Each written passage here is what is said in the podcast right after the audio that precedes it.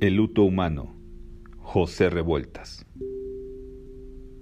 Por fin, dejándose caer sobre el polvo. No camino, dijo Valentín, pero en realidad como si no hubiera usado palabras, sino toses.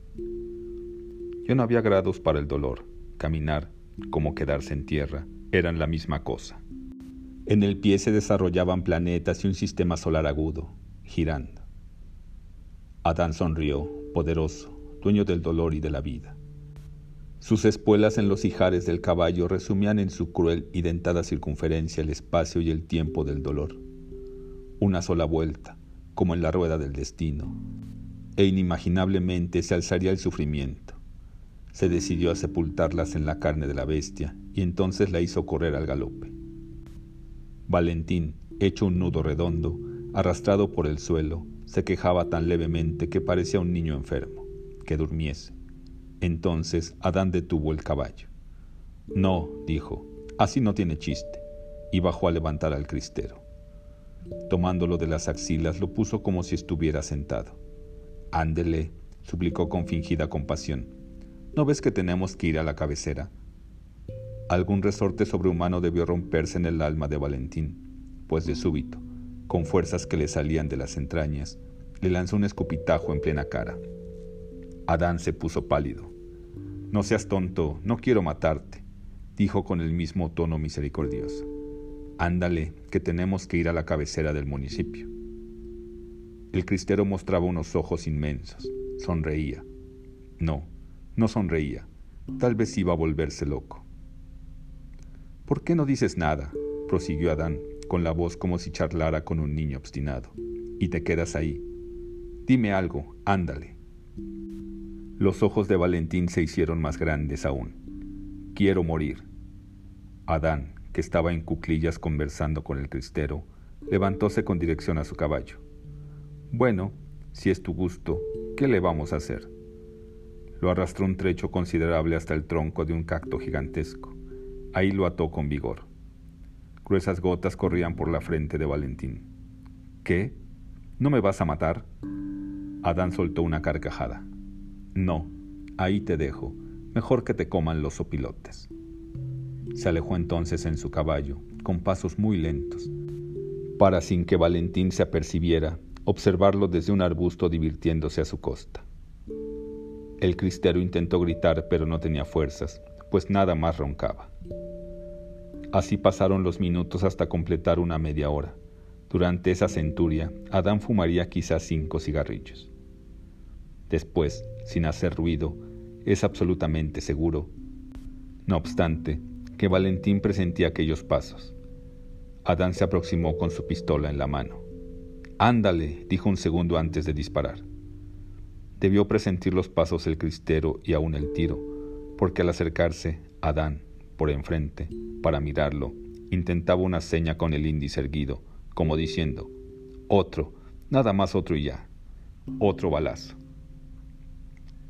El cura había huido del pueblo un poco antes de que éste cayera en manos de los federales y los agraristas. Empero, desde algún sitio pudo contemplar la muerte de Guadalupe cuando a éste le disparara Adán, en las espaldas del templo. Huyó entonces aterrorizado, pues el pavor de la muerte circulaba por sus venas. Siempre tuvo miedo de morir, un gran miedo. Sentía que la muerte era como una vida especial, hiperbólica, de la conciencia una vida en que tan solo la conciencia, sin limitaciones físicas, ni sociales, ni terrenales, actuaba para desnudar sin remedio el espíritu del hombre, penetrándolo como nadie lo había penetrado jamás. Sobrevenía entonces el horror, pero un horror inhumano, más allá de todo lo que conocemos, donde la conciencia, insomne, descubría uno a uno rincones que se estuvieron negando siempre, antes de la muerte, pero que después no se podían contradecir. Unos cuantos días más tarde los campesinos del pueblo fueron en su busca para narrarle lo acontecido. En torno de una mesa derrengada sentáronse y el cura escuchó sus frases simples, donde había, sin embargo, tanta verdad y tanta vida. Con perdón de usted, decían, pero el cabrón lo hizo caminar por el pueblo con el pie herido. Y el pie ya se veía moradito. Contaban del sacrificio de Valentín y en la cortesía de sus fórmulas con perdón de usted, no agraviando lo presente. Dejábase ver un sentido cauto de las cosas, discreto, lleno de pudor. El cura oía cubriéndose el rostro con las manos para que los campesinos no descubrieran sus encontradas emociones, su miedo, su soledad. No era distinta la muerte de Valentina a la del joven maestro a quien los cristeros arrancaron la lengua para hacerlo beber mezcal enseguida. Igual odio había en ambas partes, igual salvaje ímpetu de tortura. El sacerdote pensaba en ello, recordando los minutos anteriores al sacrificio del joven maestro. Guadalupe y Valentín, aquellos mismos a quienes Adán diera muerte, fueron a consultarlo. Lo vamos a fusilar, padre, dijéronle del maestro. Como sacerdote pudo evitarlo tal vez, pero una impotencia lamentable le atrofiaba la voluntad. No dijo una palabra. Hubiese podido, acaso, pedirles que lo hicieran sin crueldad alguna, mas le era imposible formular siquiera tal demanda. ¿Por qué?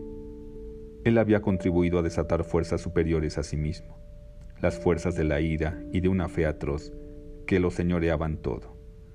Era incapaz de dominar la violencia, Preguntabas entonces si la verdad no estaría en ningún lado, y toda aquella confusión trágica no era otra cosa que descubrir el abismo inesperado de los hombres, la sentina. ¿Podía creerse en algo? ¿Por qué todo era injusto? ¿Qué iba a ser del pueblo? ¿Dónde estaba su historia? Odio, odio, odio, odio, odio, odio. Cincuenta clases de odio, odio santo y otros aunque ese no era el problema. Sentía un miedo pavoroso. Moriría sin saber la verdad, y su cuerpo, sus ojos, sus manos, el ser entero, se le convertiría en conciencia absoluta, en la conciencia de la conciencia, en la conciencia abstracta y químicamente pura, sin posibilidad de sueño, o sin razón clarísima para ver. Necesitaba otra cosa el país, pero quién sabe qué.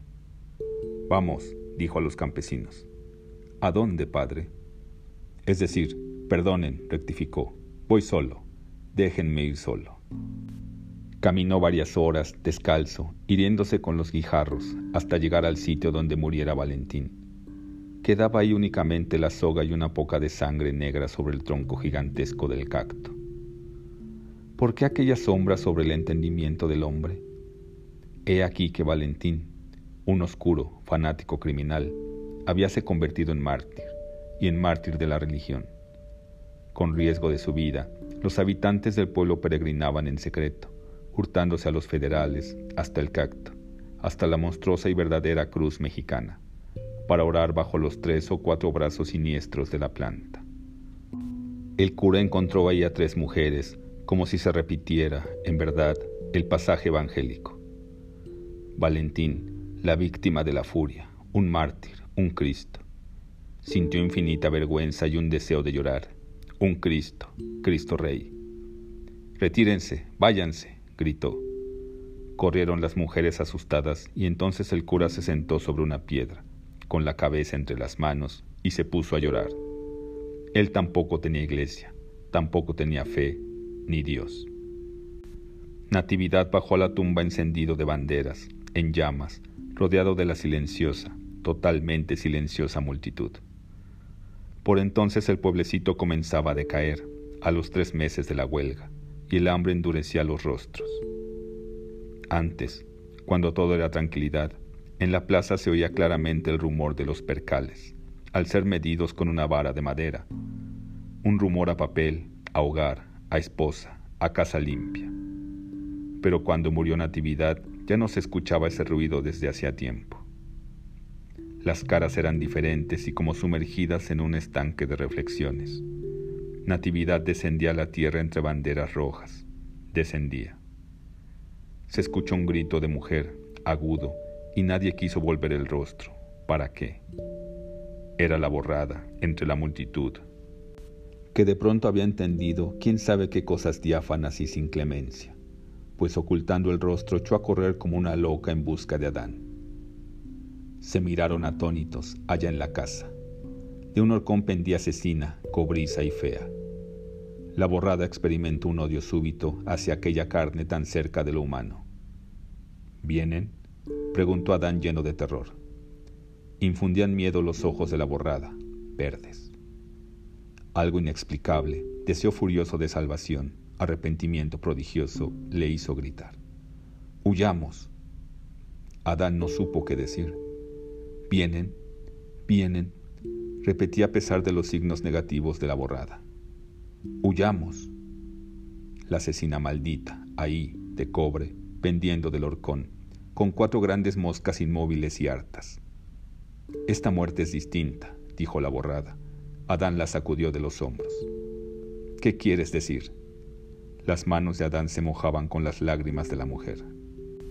Es distinta, repetía ella. Extraño que siendo tan interior, tan callada, tan asombrosamente sobria en sus manifestaciones exteriores, llorase hoy la mujer y con aquellos ojos color de luna, color de lago, lágrimas intensas, verdes, entrañables, y que hoy evidenciara cierto lazo profundo, cierta comunidad de sangres. Entonces me quiere, pensó Adán como si un cuchillo de luz le hubiese herido el alma. Me quiere. Nunca se le había ocurrido averiguar esto, comprobarlo y ahora su primera impresión era como si le hubiesen extraído una poca de sangre, debilitándolo dulcemente, maravillosamente. Por primera vez en su vida sintió ternura, felicidad, un abandono confiado. ¿Es que yo también la quiero? se preguntó, y al advertir que sí, se dio cuenta también de que todo había acabado para él, que a partir de ese instante empezaría a pagar sus culpas, a estar solo, solo con ella, perseguido sin descanso por los siglos de los siglos, como Caín. No tenía armas, era bueno. Triste por la primera vez en su vida, preguntó nuevamente. ¿Qué quieres decir? Ella estaba clara, transparente, pero no podía expresar sus pensamientos. No es una muerte igual a las otras, dijo, hoy como que no hubieses herido a un hombre solo. Adán comprendía. Lo había comprendido desde mucho tiempo antes. Lo comprendió desde el día en que le encomendaron esa muerte, pues adivinaba lo que era aquel hombre lleno de juventud, de fuerzas nuevas, de poder misterioso. Hombres como Natividad se levantarían una mañana sobre la tierra de México, una mañana de sol, nuevos y con una sonrisa. Entonces ya nadie podría nada en su contra porque ellos serían el entusiasmo y la emoción definitiva. Vámonos, sí, dijo Adán, supersticioso convencido de su propia agonía. Huyeron de la multitud para esconderse de sus miradas. La multitud es una suma negativa de los hombres. No llega a cobrar jamás una conciencia superior. Es animal, pero como los propios animales. Pura, mejor entonces, peor también que el hombre. La multitud es el coro, el destino, el canto terco. Puede preguntarse dónde termina, pues no tiene fin. ¿Cómo preguntar yo mismo dónde comienzan mis propios límites, distinguiéndome del coro, y en qué sitio se encuentra la frontera entre mi sangre y la otra inmensa de los hombres que me forman? Soy el contrapunto, el tema análogo y contrario. La multitud me rodea en mi soledad, en mis rincones. La multitud pura, la guerra, la multitud de México, ronca de ocultas lágrimas, la profunda multitud soviética, encendida, que rodeaba a Stalin, que me rodea, que te rodea. Un ojo absoluto se estableció para perseguir a Caín, y Caín miró este ojo en todas partes, pero sobre todo en su soledad. El ojo, el coro, el destino, la multitud, la historia. Tú no los viste, decía la borrada. Eran espantosos sepultando a Natividad. No debiste matarlo. Pero no había remedio. Natividad bajo a la tumba tal si hubiesen enterrado a una hoguera. La tierra lo acogió para conectar sus llamas con el fuego interno que ella mantiene allá en su corazón. ¿Qué era Natividad? ¿Qué era la multitud? ¿Qué eran las masas? Natividad era un hijo de las masas. En ellas nutría su poderosa fe. Las masas repartían el pan de la historia y de este pan alimentábase Natividad. ¿Cómo iba a morir nunca? Cual en los antiguos ritos egipcios, un alimento, un pan de cada día, dábanle las masas al muerto vivo, un pan secreto y nuevo, nutricio, inmortal, inmortalizador. Es como si no lo hubiera matado, pensaba Dan, y ahora quieren que mate a Úrsulo, cuando él también está por encima de la muerte. Esos hombres, añadía la borrada, tienen espíritus que los protegen, aves y culebras y otros embrujos. Cuando le propusieron la muerte de Úrsulo, nuevo jefe de los huelguistas, Adán aceptó, sintiéndose, cuando menos por algunos instantes, fuerte otra vez y dispuesto a tentar nuevamente su destino oscuro. Sin embargo, ahí estaba la borrada, especie de conciencia, especie de pacto. En aquella ocasión, después de que Adán la hubo golpeado, la hembra, con los labios sangrantes, permaneció en su rincón, muda e inmóvil, conciencia fija, en realidad, pacto profundo.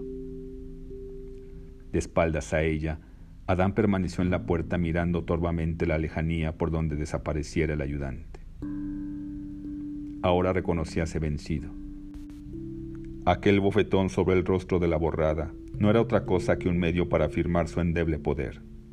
No era más que una demostración de su incapacidad y su falta de fuerzas. Ya no soy el mismo, dijo entrando nuevamente a la casa.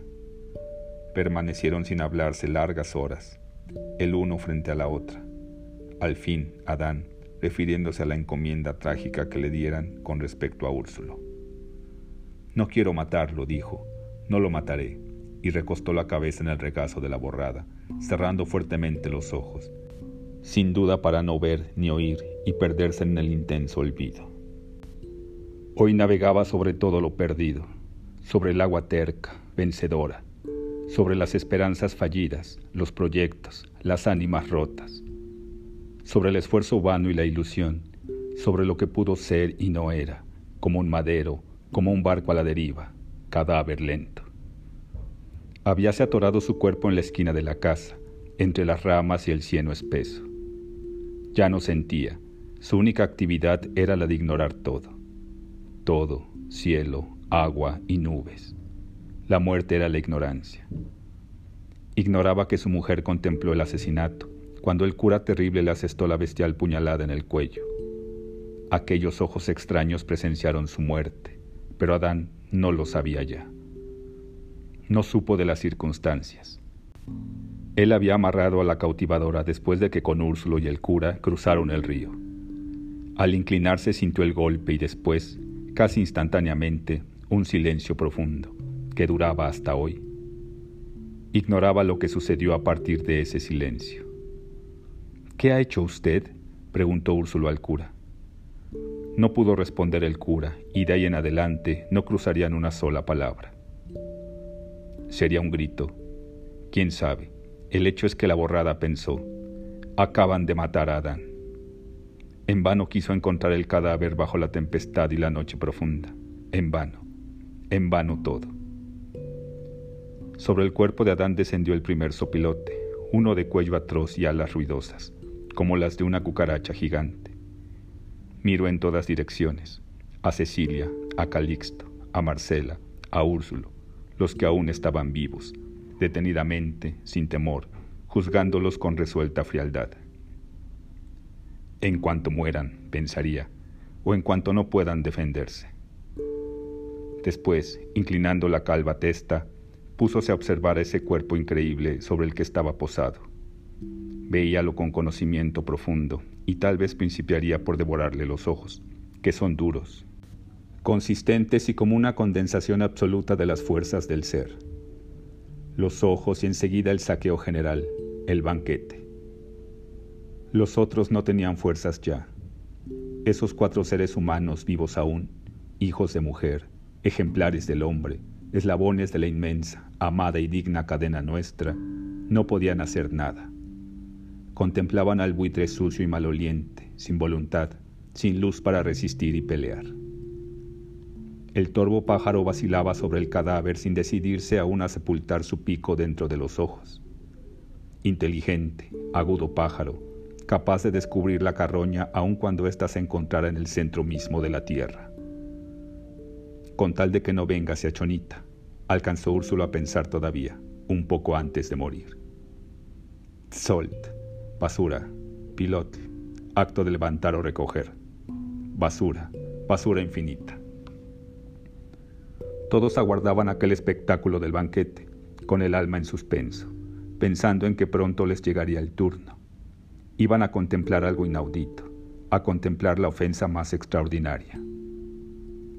Mirando la pesadilla, Marcela recordaba la impresión indefinida, cóncava tal vez, como si una racha de aire extraño, destilado, penetrase de pronto por la boca, que se imaginó a la lectura de un reportaje, muchos años antes, donde cierto periodista norteamericano describía la ejecución de un criminal en la silla eléctrica. Era una narración de otro mundo, completamente irreal, increíble y sencilla.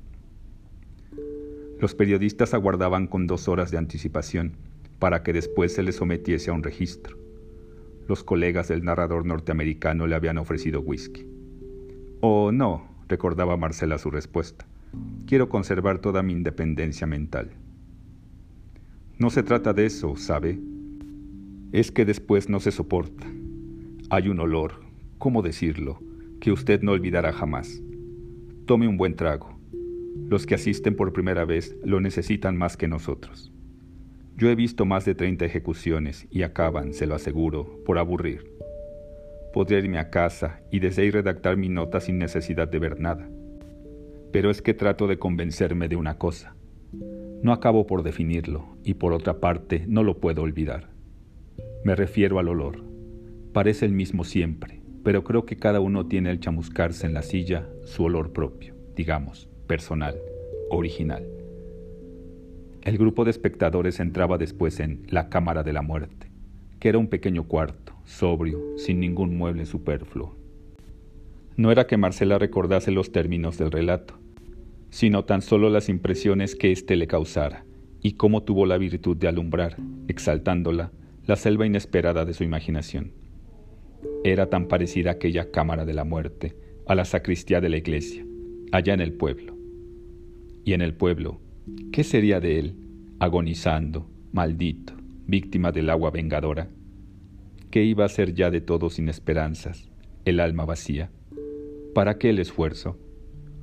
Las paredes de la sacristía mostrábanse desnudas, ni siquiera con imágenes.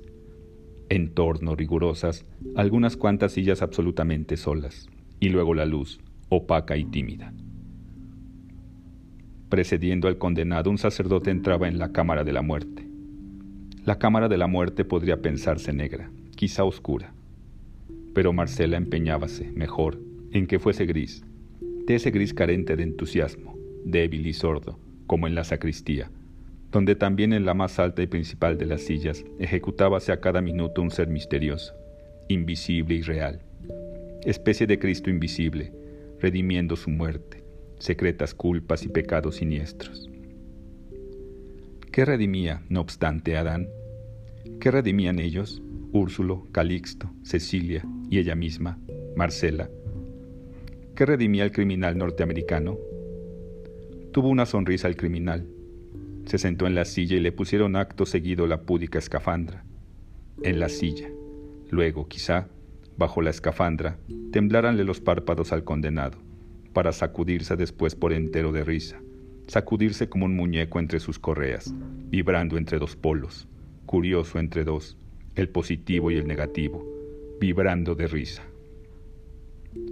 Lo que, desde luego a su manera, repensaba Marcela en su memoria, no serían tal vez las mismas y literales palabras del redactor. Nos quedaba el consuelo de que la ciencia establece sin lugar a dudas que, entre todas, la muerte por electrocución es la menos cruel y, claro, la que ocurre en el menor tiempo posible y casi sin que la víctima lo sienta.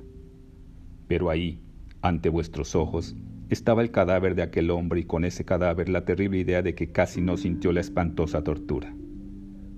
Una palabra tan simple, entonces, tan mediocre, tan desprovista de utilidad en la oración, tan irritante como la palabra casi, significaba, empero, la pesadilla más inimaginable y bárbara. Sí, todos los espectadores, periodistas, funcionarios y hasta el propio sacerdote lleváronse los pañuelos a la nariz para no aspirar el olor. Todos, también, bebieron antes su buen trago de whisky, hasta el sacerdote. Pero yo sé que todo ese olor lo tengo en mí y no debía taparme la nariz. Yo sé que guardo toda la miseria y toda la grandeza del hombre dentro de mi propio ser. Que defeco y eyaculo y puedo llenarme de pus el cuerpo entero. Cuando lo reconozco me dan ganas de llorar y lloraría como nadie lo ha hecho en toda la historia humana de poder aspirar el nauseabundo olor de mi propia carne entre las llamas o presa de las corrientes eléctricas de una bestial silla homicida. Porque ese es mi olor, y el olor del criminal ejecutado era el propio olor mío, a cerdo en llamas y cabellos y grasa ardiendo. El sopilote dio un picotazo sobre el rostro de Adán, y como el cadáver se balanceara, el buitre a su vez perdió el equilibrio aleteando ruidosamente para posarse en la azotea. Era la victoria de la muerte. Caminaba a pequeños saltitos, cauteloso ante lo que todavía quedaba ahí de vida, con miedo, con asombro. Morirían, sin embargo, morirían todos, y el sopilote era un rey, el rey de la creación. La cámara de la muerte, gris, con opacos muros, y grande de pronto, erigíase hoy mismo en derredor. Sus murallas cubrían el cielo y la existencia. Un segundo sopilote descendió y luego un tercero. Reunidos ahí, analizaban penetrantemente, cual si nada se les pudiese ocultar, ni el pensamiento, y fueran dueños del destino. Conocían sin duda lo que estaba pensando Úrsulo y acaso esperasen nada más a que terminara de pensarlo. Y lo mismo con respecto a Marcela, a Calixto, a Cecilia. Úrsulo veíase en su tierra, sobre sus quince hectáreas, la tierra empezó a no servir para nada, pero él, terco en que todos permanecieran. Yo soy el culpable de lo que pasa, se le ocurrió. El principio de todo ese infortunio comenzó después del fracaso de la huelga. Nada ignoraban los opilotes, ni eso siquiera, negros y crueles. Rincón por rincón conocían toda la existencia. No era de hambre que iban a morir los náufragos. Primero la ceguera, dos cuencas vacías en lugar de ojos, y enseguida el vientre, la fosa laica, con toda su organización de tejidos. Antes, muchos años antes, el grupo de náufragos pertenecía a esa clase superior que se encuentra por encima de los opilotes y que es capaz de vencerlos. Cecilia era una mujer, Marcela era una mujer, Calixto era un hombre, Úrsulo era un hombre. No podré ya poseerla, decíase Calixto pensando en Cecilia. Hoy no, no era nada ni pertenecían a ninguna clase. La huelga fracasó porque sobrevino el terrible éxodo. Nadie quiso permanecer en una tierra seca, sin lluvias, junto a un río inútil y junto a una presa inservible cuyas cuarteaduras dejaron escapar el agua. Trepado sobre unas vigas, por aquel entonces del éxodo, Úrsulo instaba a los huelguistas emigrantes para que se quedaran para que permanecieran. ¿Qué? dijeron ellos. ¿Vamos a comer tierra? Úrsulo reunió todas las fuerzas de su alma y de su vida. Sí, gritó. Se bajó de su tribuna y tomando un puñado de la tierra de sus quince hectáreas, se lo echó a la boca para tragarlo. ¿Por qué no? volvió a gritar entre sollozos. Los únicos que entendieron ese llamado fueron Jerónimo y Calixto. Los opilotes conocían todos los secretos del corazón. ¿Quién les daba importancia antes, cuando allá, en las alturas, giraban mansamente, con quieto ritmo, tan lejos? Sin embargo, siempre hay un lazo de recíproca vigilancia y odio entre ellos y el hombre. Los buitres están en un extremo y el hombre en el opuesto. El hombre va hacia ellos y se defiende con la tierra o el fuego al morir. Ellos esperan, su turno está escrito. Siquiera se le ocurrió a Marcela que Jerónimo, quién sabe, se salvó de los opilotes, y su cariño entrañable por aquel cuerpo amado le nacía otra vez. Jerónimo era dueño de unos ojos comprensivos y dulces. Miraba como con lágrimas. Entre él y Natividad organizaron el sindicato y más tarde la huelga.